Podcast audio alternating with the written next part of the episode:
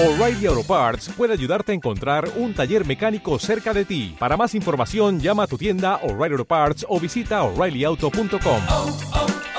O'Reilly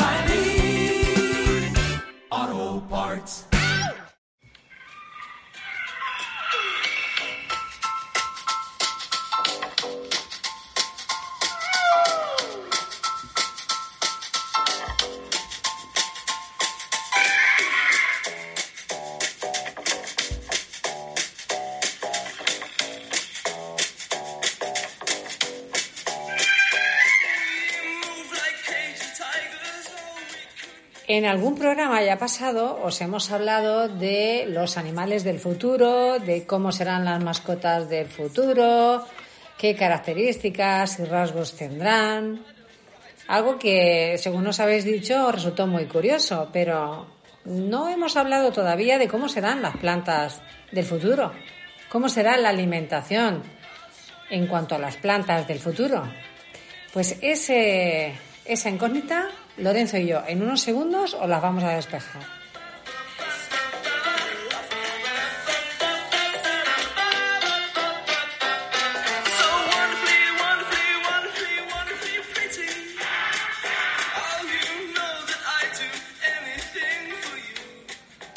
Buenos días, doce y media de este estupendo viernes. Estáis en el búnker, eh, programa ofrecido por Castilla-La Mancha, Activa Radio. Conmigo está Lorenzo Ruiz, como siempre, y quien os habla, ya sabéis, Elena Esteban. Lorenzo, ¿cómo estás? Buenos días. Pues estoy genial. ¿Estás genial? Sí, estoy genial, sí. Vaya, pues me alegro. Muchas gracias. La verdad es que tienes muy buen aspecto. Sí, muchas gracias. Usted Se también. nota que has tenido Usted- unos días estupendos de vacaciones. Usted también, Elena. Se- Se encuentra genial, por lo que, por lo que se ve desde aquí. Pues sí, no, no estoy mal. Y, eh, pero podría estar mejor, ¿eh? Todo tengo que Sí, decir. bueno, genial. Pues vamos a hablar de, de cómo vamos a estar mejor a través de a través del estudio de las plantas y cómo va eh, a, a través del estudio de las diversas plantas que existen y sus métodos para salir adelante. Y, y bueno, pues es emocionante saber cómo, cómo podemos aprovechar este- estos conocimientos científicos para saber un poco cómo se va a desarrollar, entre otras cosas, nuestra gastronomía vegetal y proteica a través de, a partir de las plantas, ¿no? Pues sí, más o menos. Mm, Vamos a hablar básicamente de, de qué va a pasar con Sí. las plantas y mm, vamos a intentar aclarar un poco qué es lo que tenemos en la actualidad, Sí, qué es lo que se cree que vamos a tener en un futuro y a partir de ahí, pues bueno, cuál es esa alimentación del futuro en torno a, las plantas, claro. Yo, mm, bueno, mm, creo que todos recordamos de cuando estudiamos en el colegio, la fotosíntesis, este proceso primordial por el cual las plantas pues hacen esa conversión de la materia inorgánica en materia orgánica, gracias pues a la, a la luz que les aporta el sol, a esta energía que se llama lumínica. Pues gracias a esa fotosíntesis, em, de alguna manera la planta lo que hace es que absorbe el CO2 para transpirar H2O. sí, ese CO2 tan, tan, tan, tan actual en cuanto a Y tan efecto malo. y tan malo en cuanto a efecto invernadero. O tan bueno porque también hay expectativa de aprovechar en, en cuanto a energía el CO2 para producir hidrógeno, pero eso es Será en otro momento, otro tema, ¿no? tema de otro día. De lo que os queremos hablar aquí es de esta fotosíntesis y de esta manera eh, de, de hacerla, porque cada hay mm, tres eh, formas de, de hacer esta, esta fotosíntesis. Es normalmente eh, eh, lo normal es que la planta la realice, como os hemos dicho, con la luz solar por el día, eh, convirtiendo, bueno, pues asumiendo o absorbiendo CO2 y transpirando H2O. Pero mm, es cierto que existe otro tipo de plantas que son las que hacen esta fotosíntesis CAM, que es a la que me quiero referir, que son plantas que hacen la fotosíntesis por la noche. O sea, este proceso, esta conversión de la materia inorgánica en materia orgánica, lo hacen por la noche absorbiendo esa energía ni más ni menos que de la atmósfera. Sí, Lo que- claro. que es muy curioso, por Es muy curioso porque, bueno, pues porque no, no utilizan la luz, sino más bien la falta de luz para, para, producir, para producir esto. Yo sé que más de uno se estará preguntando qué plantas son esas que Sí, hacen la fotosíntesis sí. por la noche por y que menos. son las que posiblemente Sí. mm, se mantendrán en un futuro. o, o por lo menos, ¿cómo se llama el, el- el- la parte esa de la planta que, que, que hace la conversión de la, eh, de la luz para transformar eh, en, en- en materia orgánica eh, un, un compuesto inorgánico, ¿no? Que es el que adquieren de- del suelo y a través de ese compuesto inorgánico que adquieren del suelo y con la luz que lo transforman en compuesto orgánico que es en sí la propia, la propia planta. Entonces, es curioso porque es el nombre que reciben, eh, se llaman estomas, Sí. se llaman estomas. Entonces, eh, igual que aquí tenemos estómagos para producir nuestra energía, las plantas tienen estoma, estoma. Es toma y dame, Estoma ¿no? y daca. Estoma y daca. Bien, cuéntanos lo de, lo de, las, lo de las estoma o la estoma. Bueno, pues a través del estoma, es, eh, el estoma de estas plantas, de las plantas, eh, digamos que es una estructura que eh, durante el día, en las que hacen la fotosíntesis del tipo O la C- noche, recuerda que tenemos también otro sí, tipo... sí. Pero en las que producen la fotosíntesis o del tipo C3, eh, eh, pues bueno, pues tienen, y, la C4 también, eh, el estoma está abierto durante el día, con lo cual eh, eh, eh, digamos que tragan el CO2 y entonces luego ya lo convierten en un, en un compuesto que necesitamos para la vida, ¿no? en un elemento químico que necesitamos para la vida. ¿Y qué es ese elemento orgánico que necesitamos para la vida tan importante y que están afanados, pues, eh, digamos, miles de científicos y astrónomos y, y sondas? ¿Astrónomos? Astrónomos, sí, los astrónomos están eh, buscando e- eso también, pero fuera de nuestro planeta. Entonces, eh, bueno, pues venga, vamos sin darle demasiada coba.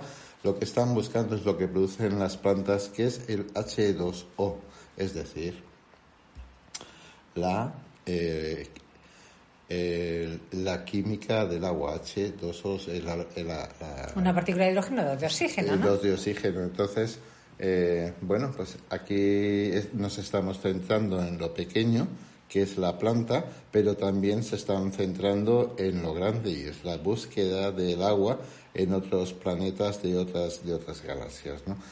El H2O es muy importante, como vemos, y, y bueno, pues en el caso de las plantas, eh, pues nos proporcionan oxígeno y nos proporcionan también, pues entre otras cosas, eh, Alimento. alimento. Bien, lo que os queríamos decir es que también es que eh, hay estas formas de, de, de producir eh, o, de absorber el, el H2O, esta fotosíntesis que hace la planta, eh, puede ser bien por el día o bien puede ser por la noche, como os he comentado anteriormente, en un determinado tipo de plantas. Concretamente es la fotosíntesis, son las que hacen la fotosíntesis CAM, C-A-M. ¿Qué plantas son estas? Pues el cactus, las orquídeas, eh, la aloe vera. O sea, son plantas que eh, de alguna forma han sufrido a lo largo del tiempo una adaptación para poder eh, resistir a estos climas áridos, eh, secos y mm, a lo largo de esa evolución, pues al final tenemos como resultado pues una fotosíntesis que se realiza pues por la noche, algo bastante curioso. Bien, pues ¿qué ocurre? Que esta adaptación de estas plantas ha sido tan brutal en comparación con las demás que los científicos piensan que van a ser estas eh, las plantas del futuro. Este tipo de plantas van a ser las que de aquí a pues muchísimos años tengamos eh, a nuestro alrededor. Y claro, Precisamente, en, en, por ejemplo, en cultura, en cultura agrícola, bueno, pues por, primero por la eficiencia que tienen en, el, en la eficiencia que tienen en el aprovechamiento del agua. Eh, to- de todos es conocido eh, y si no es conocido por ustedes, yo se lo adelanto que existen ciertas plantas como los cactus, eh, algún tipo de cactus eh, donde hay personas sin conocimiento de qué variedad de cactus, todos tienen, todo está formado del cactus, adquiere el agua de, de- de- de- de la atmósfera y lo, contiene, y lo guarda en su interior. Es decir, es una planta que a pesar de estar en el desierto, pues contiene un volumen de agua, o sea, prácticamente toda la planta es, es, es, es agua. Entonces, el- la evolución de, de la agricultura va a ser a través de estas plantas que hacen fotosíntesis del tipo CAN para aprovechar eh, eh, terrenos con bastante ar- aridez para obtener una serie de, de, de- productos orgánicos eh, vegetales para poder alimentarnos eh, en, esas, en esas condiciones. Es cierto que es- mm, los científicos todavía se están preguntando cómo se ha dado ese paso de la evolución. Todavía no está muy claro el por qué se ha hecho o cómo se ha hecho, pero lo cierto es que mm, estas plantas han evolucionado hasta adaptarse a condiciones muy duras, condiciones en las que no todas las plantas pueden adaptarse ni otros organismos pueden sobrevivir. Entonces, esta resistencia es lo que las hace fuertes y es lo que es lo que eh, se cree que les va a valer para sobrevivir en un futuro. Si unimos esto con eh, las necesidades, los gustos cambiantes de la población mundial en torno a, a los alimentos, impulsando nuevas innovaciones en su producción, con el objetivo no solamente de alimentar a muchas personas, sino además de alimentarlas bien y con menos recursos y por tanto con menos desperdi- desperdicio, pues entonces llegamos al punto en cuestión que es el que queremos, del que queremos hablaros, que es precisamente cómo van a ser las dietas basadas en las plantas eh, que de, en un futuro. Os van- prácticamente vamos a hablar de cómo luce el futuro de la alimentación, Sí. básicamente. Sí. Eh, bueno, eh, os tengo que decir que las plantas como que hay en cuestión alimentaria nos producen eh, eh, menos efectos eh, contrarios a su ingesta si, si es de plantas, porque yo he visto documentales donde se obtienen las proteínas, se obtienen las proteínas para determinadas dietas de alimentación de materia orgánica de- de- bueno materia orgánica pero de seres vivos de seres vivos y en este caso se obtienen muchas muchas de ellas a través de gusanos y entonces estos gusanos son tratados de tal manera que se digamos se asan o por decirlo así se asan se trituran se pulverizan y y bueno, luego después se convierten en polvo. Eh, la verdad es que nuestro, nuestro sentido culinario y, nuestras, y nuestra vista eh, de estos procesos a través de gusanos para la obtención de proteínas, pues como que choca un poco con, como diciendo, se produce un rechazo total porque el gusano, desde luego, la lombriz no está contemplada como como un elemento exquisito de gastronomía, Yo desde luego como complemento alimenticio. Pero sin embargo. no lo veo en un plato, pero, No, no, no, no, no, no, no. no, pero vamos. el futuro es el que manda, vete tú Sí, a saber lo que sí, nos lo depare. que- Lo que sí que es verdad es que a día de hoy eh, es verdad que eh, cada vez hay más tendencia a que la alimentación se base, como tú has dicho, en plantas. Fundamentalmente sustituyendo, es el objetivo, fundamentalmente su, su- objetivo es sustituir esta proteína animal más eh, dañina. ¿Cómo, pero cómo luce este futuro de la alimentación? Vamos a empezar desde el principio. ¿Cómo, cómo, cómo será esta... eh, ¿qué, qué, qué está formando parte de esa alimentación del futuro en cuanto a las plantas y de qué manera. Pues el primer punto que, eh, en el que os queremos hacer eh, pues hincapié es en la tecnología alimentaria, porque la verdad es que la tecnología está resolviendo, pues la verdad, eh, cada vez más el tema de la producción de alimentos. Las empresas, eh, bueno, pues eh, en su afán por abastecer a la población, a la demanda que, que los usuarios generamos, pues están desarrollando nuevos productos que están basados en las plantas. Productos que cada vez están más en los supermercados, que cada vez vemos, con, vemos en las estanterías de forma más masiva, ¿no? Pero claro, también es cierto que estas empresas que están desarrollando estos productos, eh, en su investigación y desarrollo, por mucho, mm, por muchos recursos que quieran emplear, van más lentos en esa investigación y desarrollo que lo que son los gustos y las necesidades de la población. Por eso, de alguna manera, mm, es insuficiente y bueno, pues nuevas plataformas, eh, están estudiando nuevas plataformas, pues eso, para identificar nuevos compuestos vegetales que en principio, bueno, pues son desconocidos y así utilizarlos para la creación de, de proteínas, pues con el fin de mejorar tanto lo que es la textura de, de estos alimentos basados en las plantas, como también el sabor, ¿no? Para darle un, un- hay un buen impulso, ¿no? Lo que nos animaría, la verdad, a, a los Sí, usuarios sí, a consumir más a alimentos de este tipo, sí, la verdad. sí.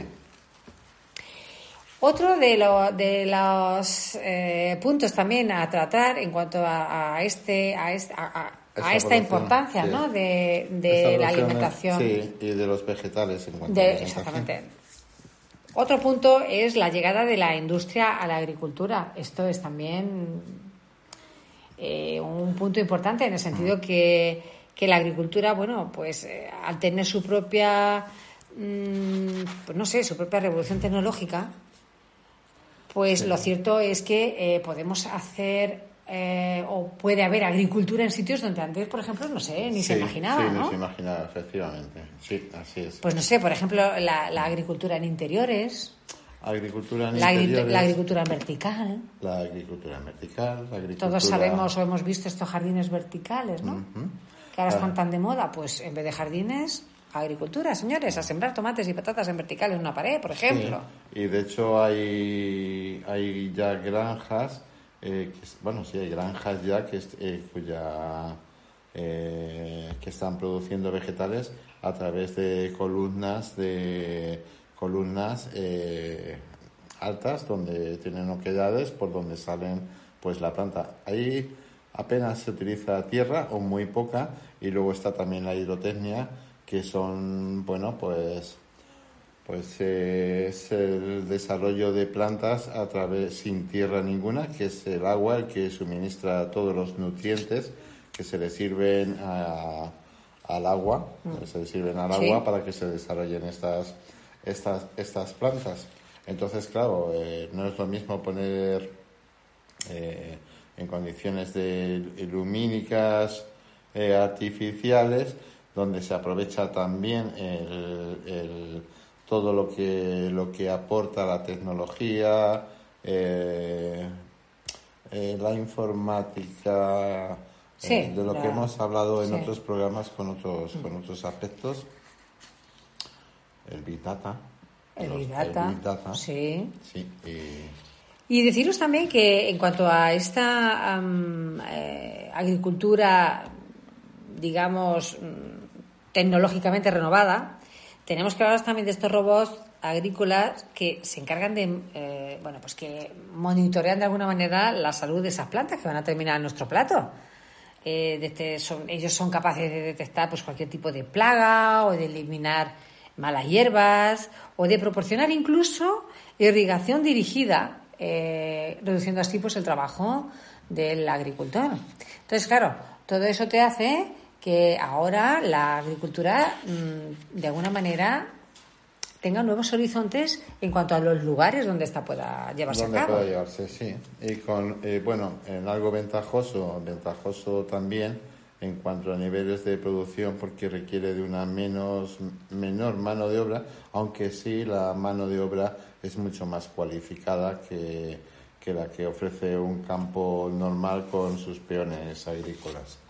No es lo mismo un- ingeniero informático en una gran empresa controlando los procesos informáticos, los químicos que químicos me refiero a las personas que han estudiado química y que trabajan también en empresas de agricultura para proporcionar las eh, necesidades eh, digamos así alimenticias de las plantas para poder desarrollarse. Otro punto importante en cuanto a la alimentación del futuro, siempre recordar que estamos hablando de, plantas, otro muy importante es también las proteínas alternativas, que es un poco lo que os he dicho antes, hace un ratito, casi al inicio yo creo del programa, eh, en el sentido que eh, cada vez hay más demanda de, de productos alternativos que estén basados precisamente en plantas, para evitar un poco estos productos de origen animal, un poco o mucho, estos productos de origen animal que, bueno, que en principio eh, se consideran más dañinos. Pero, ¿qué están haciendo las empresas? Pues las empresas lo que están haciendo es desarrollar nuevos ingredientes eh, proteicos a partir de fuentes determinadas o de plantas concretas, por ejemplo, como los frijoles, la lenteja, la lenteja de agua concretamente, el micelio de hongos y lo que todos sabéis, seguramente que ya habéis oído hablar de las algas. O sea, estos eh, Para aquellas personas que no sepan lo que son los frijoles, pues en realidad en, nuestro, en nuestra lengua pues son las, las alubias o judías. eh, que- esos son los, los frijoles. Deciros también que aparte de estos que os hemos comentado, eh, la soja, los guisantes y los garbanzos están abriéndose camino también entre estos productos cárnicos. Eh, o bien estos productos lácteos incluso de tema de huevos de, de animales. Porque dime tú a mí, ¿quién no tiene humus en su casa hoy en día? Pues yo no suelo tener humus, pero tengo unos huevos muy ricos de las gallinas. Madre mía, tú estás en el pasado Sí, sí, yo alimentario. todavía. Sí, sí, yo estoy todavía en el pasado de eso. De... Te tienes que actualizar. Te tienes que actualizar. Así no vamos, así no vamos al futuro, Lorenzo. no, pero bueno, el huevo ahí con su yema bien amarilla. Eso sí, otro- bueno está y- un rato porque esa- tus- yo sé que tus gallinas están bien Sí, cuidadas, sí, campan a sus anchas y comen, vamos, comen- eso sí. Comen. Pero claro, desgraciadamente eso no es así en Oye, todos pues sitios. es curioso lo de la alimentación de las gallinas, ¿eh? Vamos, les encantan las hormigas. Yo no lo ¿Ah, sí? sabía, les encantan las hormigas. Eh, hormiguero Bueno. que ven, se ponen con él, ¿sabes? Y se pegan una jarta de hormigas. Eso es carnívoro, ¿no? O insectívoro. Sí, Bueno, sí. estas Sí, comen de todo, Estas comen de todo. Simientes, insectos, gusanitos, de, de todo. de lo que haya. Claro, el producto, el producto es rico, rico. Sí, total, total. Bueno, y aparte de la gallina de Lorenzo, vamos a hablar de otro punto también importante que es la, la sostenibilidad. La sostenibilidad, porque todos nos hemos dado cuenta, ¿no? Que los problemas que ha habido de abastecimiento en los supermercados cuando Sí. hemos tenido esta pandemia, ¿no? Sí. Con el COVID, que vas al supermercado, todo el mundo llevándose comida, las estanterías vacías, ¿qué pasaba? ¿Qué pasa? Sí. Ibas a comprar un tomate y no había, ibas a Sí. comprar carne y no Y había, había estanterías ibas a comprar, yo qué sé, rotas las, todo rotas- desmantelado. Sí, rotas, eh, lo- bueno, pues rotas todas las cadenas de, de suministro. ¿Qué ocurre aquí? Pues porque que no había tiempo para reabastecer tanto, tanto stand que se llegaba vacío. Pues todos recordamos aquel- aquellas famosas imágenes de gente llevándose 40 toneladas de papel higiénico para sí. su casa, ¿no? Y lo mismo nos produ- producía con los alimentos, también haciendo un acopio en exceso. Qué bueno es tener una pequeña reserva de alimentos en casa, pero no, Pero no, o sea, a es ese nivel. No a ese nivel. Lo que esto demostró es que eh, existe, eh, existe la necesidad de un sistema alimentario que dependa menos de la agricultura eh, consolidada a gran escala y use espacios y métodos que actualmente no se aprovechan y que están mucho más cercanos a nosotros. Y cuando me refiero a espacios más cercanos de, a nosotros, pues me refiero precisamente a lugares abandonados de las ciudades, a estos eh, jardines o, huertos verticales. Me refiero también a, mejorar la cadena de suministro de alimentos para poder crear conexiones eh, confiables entre agricultores, distribuidores, distribuidores, minoristas. Es decir, que nos llegue todo más rápidamente tener al lado el- el- ese alimento fresco, tenerlo más Sí. cercano, con el fin de que el abastecimiento sea más inmediato. Y lógicamente, cuando hablo de sostenibilidad, Mm, En este caso, estaríamos también evitando esos transportes, lo- evidentemente, con el combustible que consumen y lo que ello supone. Además, también quiero hacer mención que dentro de la sostenibilidad incluiríamos lo que es el cambio de envases, que ya se está preveyendo, este cambio de envases de plástico por envases que son reciclables, envases que son biodegradables, incluso, ¿por qué no?, envases que son comestibles. Claro, claro, claro. Esto sería otro punto también muy interesante Sí, para esa sostenibilidad. eh, sí, sería muy interesante. Y finalmente os queremos hablar ya como último punto para esta alimentación de, plantas del futuro. Os queremos hablar de los eh, alimentos basados en plantas, pero alimentos basados en plantas sin procesar, ¿vale? Que realmente es lo que sería lo ideal, ¿no? Es cierto que se están produciendo muchos cambios, que siguen todavía existiendo eh, barreras importantes, que los productores de proteínas alternativas realmente su, su primer objetivo es satisfacer esas preferencias de sabor de los consumidores primero. Y luego ya una vez que estén consolidados que tengan ya la cuota de mercado ya mm, que ellos estimen conveniente entonces ya se preocuparán por la salud. Pero claro digamos que de alguna manera lo que primero te están colando es un producto que sí, te está enmascarando un buen sabor y tal, pero que al final no tienes en ese producto eh, algo natural. Lo que tienes es, son productos procesados, rápidos y, claro, que Da- perjudican la salud. Dañinos, muy dañinos para, para la salud. ¿Y qué pasa? Que lo malo de estos productos es que, aunque, aunque mm, dejan para más tarde esto que os digo de, de- de la salud, estas empresas, lo cierto es que están hechos de ingredientes vegetales y las empresas los venden con letreros gigantes, letras mayúsculas diciendo, oiga, que nosotros hacemos una alimentación sana basada en plantas. Sí, sí, en plantas, de acuerdo, pero oiga, totalmente procesadas.